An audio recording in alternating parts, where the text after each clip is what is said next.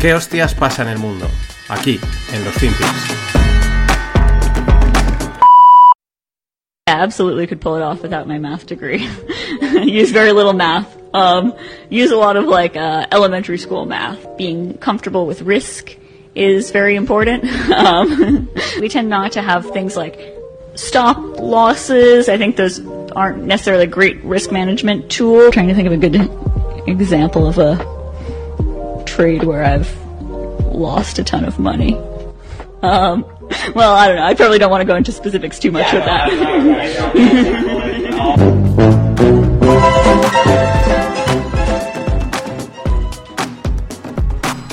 Hola, no financieros. Bueno, esa mezclita no me ha salido muy allá, pero es que se me ha colado. No pasa nada, eh, porque el vídeo, el corte de audio, bueno, vale, eh, vale su peso en, Iba a decir en criptos, pero es que como no vale nada, no vale su peso en oro. Ahí teníamos, como no, a Caroline Ellison, ex CEO de Alameda Research y es el hedge fund de FTX.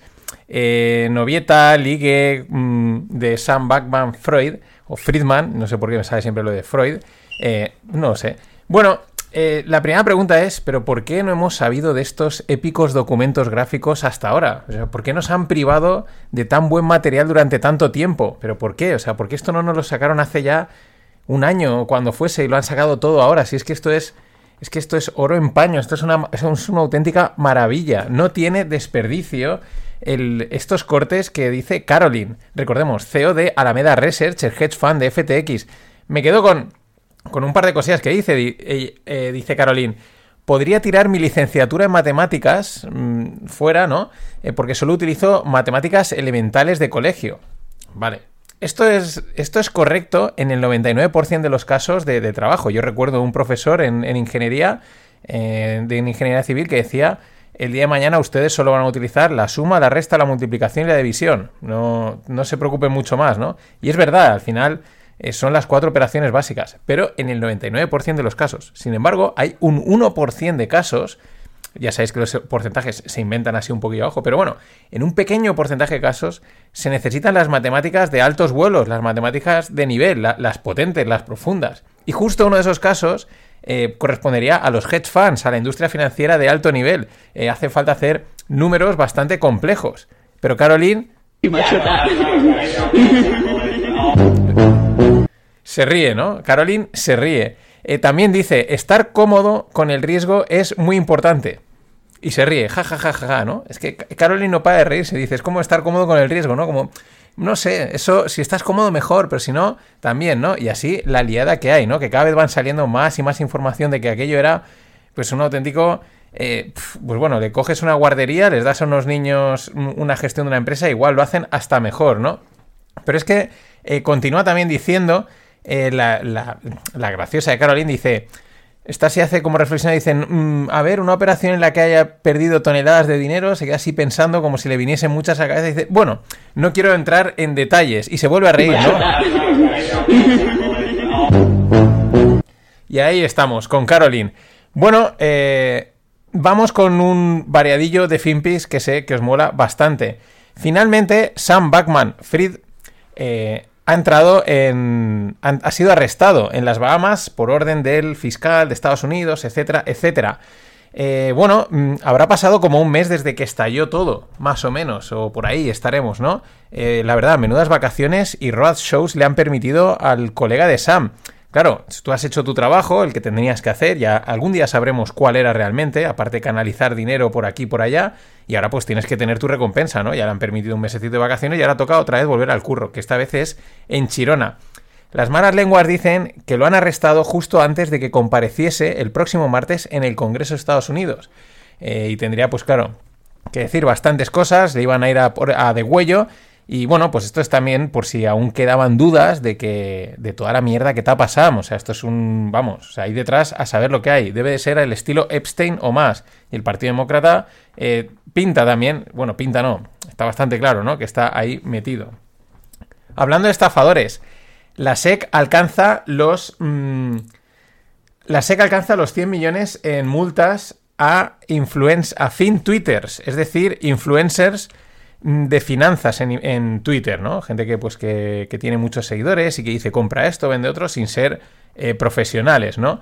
Y las multas llegan a 100 millones eh, por manipular precios. ¿Qué hacían? Pues promocionaban una acción y mientras la estaban vendiendo sin avisar a sus seguidores, ¿no? Sin decir, oye, yo me estoy saliendo aquí, pero hace dos días te he dicho que entréis, ¿no? Vamos, pumps and dumps de libro. Eh, vamos, nada, nada nuevo en el mundo financiero, solo que estos son novatos y les han pillado. A JP Morgan, a Goldman Sachs, pues saben cómo hacerlo de una manera más sutil, montan un evento, van a una, importante medio de comunicación, dicen A, dicen B y, bueno, hacen lo mismo, pero eh, claro, son profesionales, estos son novatos. La pregunta es, ¿la CNMV cuándo va a entrar en esta historia? Y hablando de pumps and dumps, sale el dato de Estados Unidos de inflación, 7,1% anual versus el 7,3% que se esperaba. la inflación core eh, anual está en un 6% y se esperaba un 6,1%. Y la mensual ha sido un 0,1% y se esperaba un 0,3%. Todo por debajo de lo esperado, tampoco mucho menos, o sea, tampoco mucho, muchísimo menos, ya veis, 7,1, 7,3, 6, 6,1, 0,1, 0,3 eh, pero todo el mundo encantado. Eh, ¿Por qué? Pues porque como estaba en 10, pues ahora está en 7. Pero si miramos respecto a un año es que ha subido un 7, que sigue siendo una barbaridad, ¿no? ¿Por qué digo lo de pam pam dam con la eh, inflación? Pues porque el mercado automáticamente se disparó 100 puntos en minutos. Y ¡pum! Subió del 4.000 al 4.100 y pico. El mercado del SP500. 100 puntitos sin enterarse. Y luego poquito a poquito lo han ido laminando y, fueron bajándolo. Fueron bajándolo, fueron bajándolo, fueron bajándolo y fueron quitándole el dinero a mucha gente.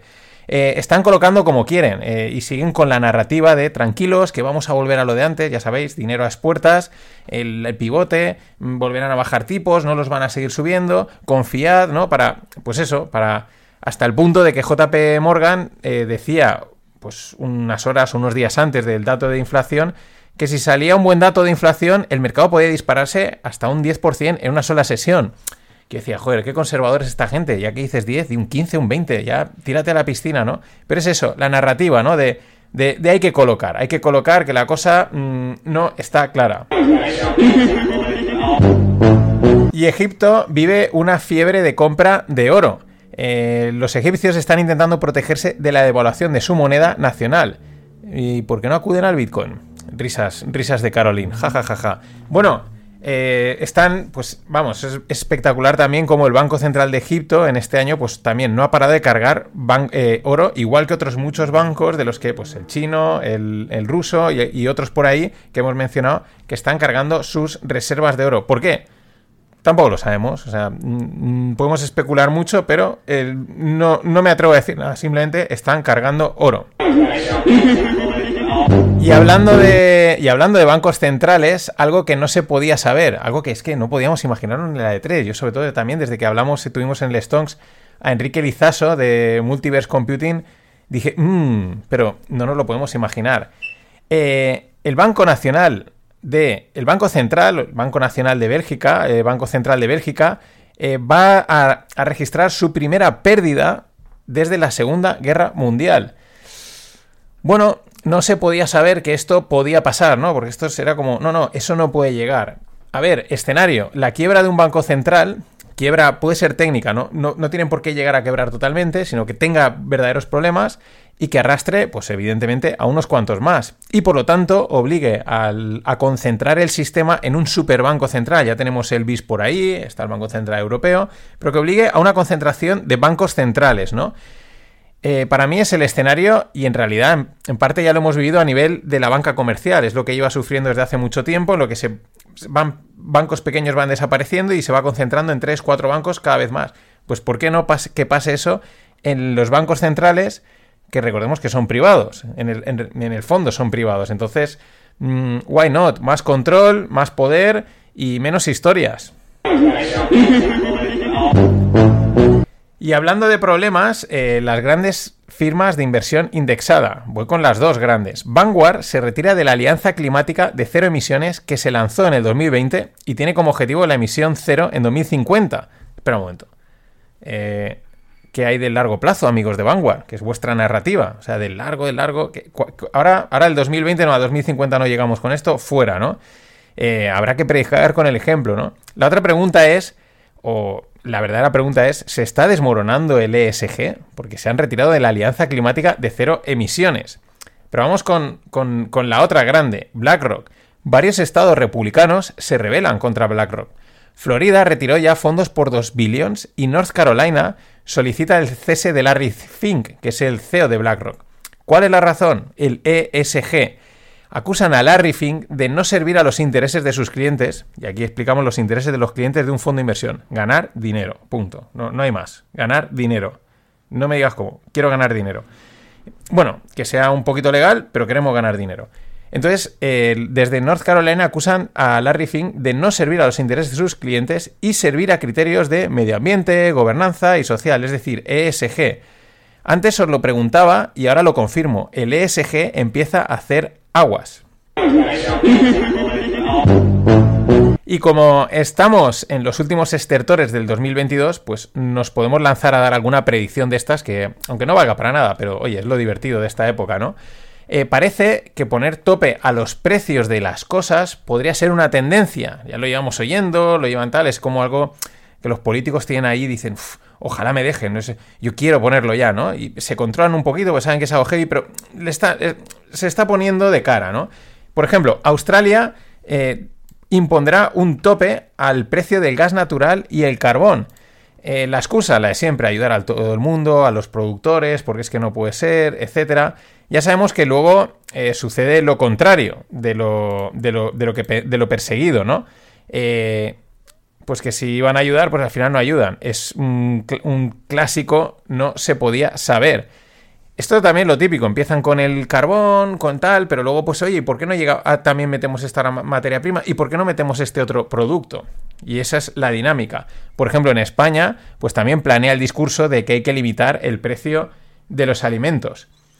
Y en Europa, pues ya han metido, ¿no? La, famosa, la puntita con el tope al precio del petróleo ruso, con la excusa de Ucrania, etcétera, etcétera, etcétera. Lo dicho, no va a ocurrir de golpe, porque saben que eso no funciona. Por eso, estos pequeños pasos que dan y que parecen puntuales son tan indicativos de hacia dónde pretenden llevar la economía. Y por último, una noticia pues llamativa. Los Emiratos Árabes Unidos han lanzado su primera misión espacial con destino eh, la superficie de la Luna. Bueno, pues lo que tenemos también claro es que el espacio es el nuevo territorio a conquistar.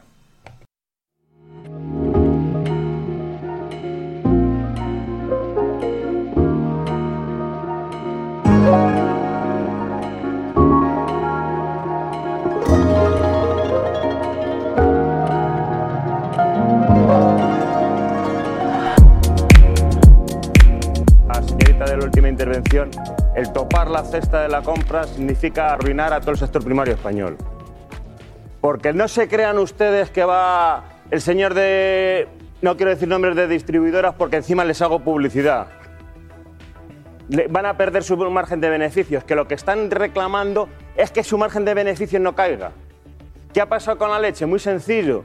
Han apretado tanto la, han apretado tanto que ahora ya no hay vacas qué triste, qué triste que España se haya quedado sin vacas para producir leche. Se hayan matado 90.000 o 90 y tantas mil vacas más que el año pasado.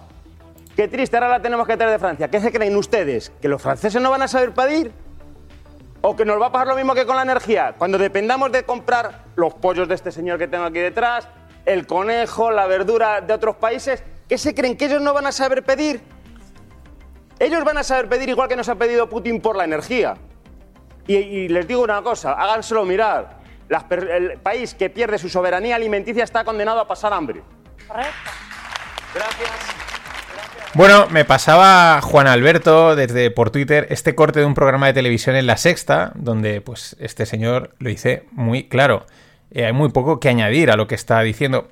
Sí que hay un detalle, ¿no? Que dices, cuando en un medio de comunicación masivo dejan a alguien decir esto, pues por, por, alguna razón, ¿no? Mm, es como vamos a contentaros, pero al final no. Yo me quedo con dos frases. Cuando dice, ¿qué se creen? ¿Que Francia no va a saber pedir? ¿O que, no, o que nos va a pasar lo mismo con la energía? Mm, pues evidentemente. Dos, dice, el país que pierde su soberanía alimenticia está condenado a pasar hambre. Y yo añado aquí también la soberanía energética, ¿no? Estás condenado pues a depender de una cosa vital. Estas dos frases me llevan a pensar que si decimos que Europa juega a perder, que lo hemos dicho muchas veces Greg yo en el Stones, pues España dentro de Europa juega a la rendición, o sea, directamente a, nada, a bajar las armas y a no hacer absolutamente nada. Bueno, en definitiva es un calco de cómo ha jugado la selección española los últimos partidos del Mundial. Es que es simbólico, es que es lo mismo, ¿no? No hacemos nada, esperamos aquí a que nos arrasen a, a todo, ¿no? A entregarlo absolutamente, pues eso, todo. Encima, ayer nos enterábamos de que Europa apoyará con 115 millones de euros a Marruecos para plantar olivos. Mientras, pues el campo español a pagar impuestos. Y es que somos nuestro propio enemigo. Esto también eh, viene al hilo de lo de poner precios a los alimentos, poner precios a, a, a productos, porque es que las cosas están subiendo, ¿no? En vez de dejar que el mercado lo ponga en su sitio, aunque puedan haber momentos difíciles. Y esa narrativa va calando, va calando. De ahí el programa de televisión en el que interviene este, pues supongo que será agricultor, ganadero, a contar la situación. En fin, aunque no lo pueda parecer, yo soy optimista por naturaleza, pero la realidad es que esto mmm, va a ser difícil de remontar, porque es que es la rana hirviendo, están calando poco a poco el mensaje, bueno, todo funciona, tampoco será para tanto, tampoco hay que ser tan agoreros, pero son pequeños cambios, pequeñas puntitas que van metiendo que luego son difíciles de sacar. Así que nada más. Hasta mañana. Yo digo una cosa, como le decía, que muchos dicen, yo tengo un chico que estudia, dice, economía. Y economía no hace falta estudiar. Eso es bien cierto, no hace falta estudiar. ¿Cómo que no? No hace falta. El hombre que gane cinco duros, que se gaste uno. Y ya está la economía.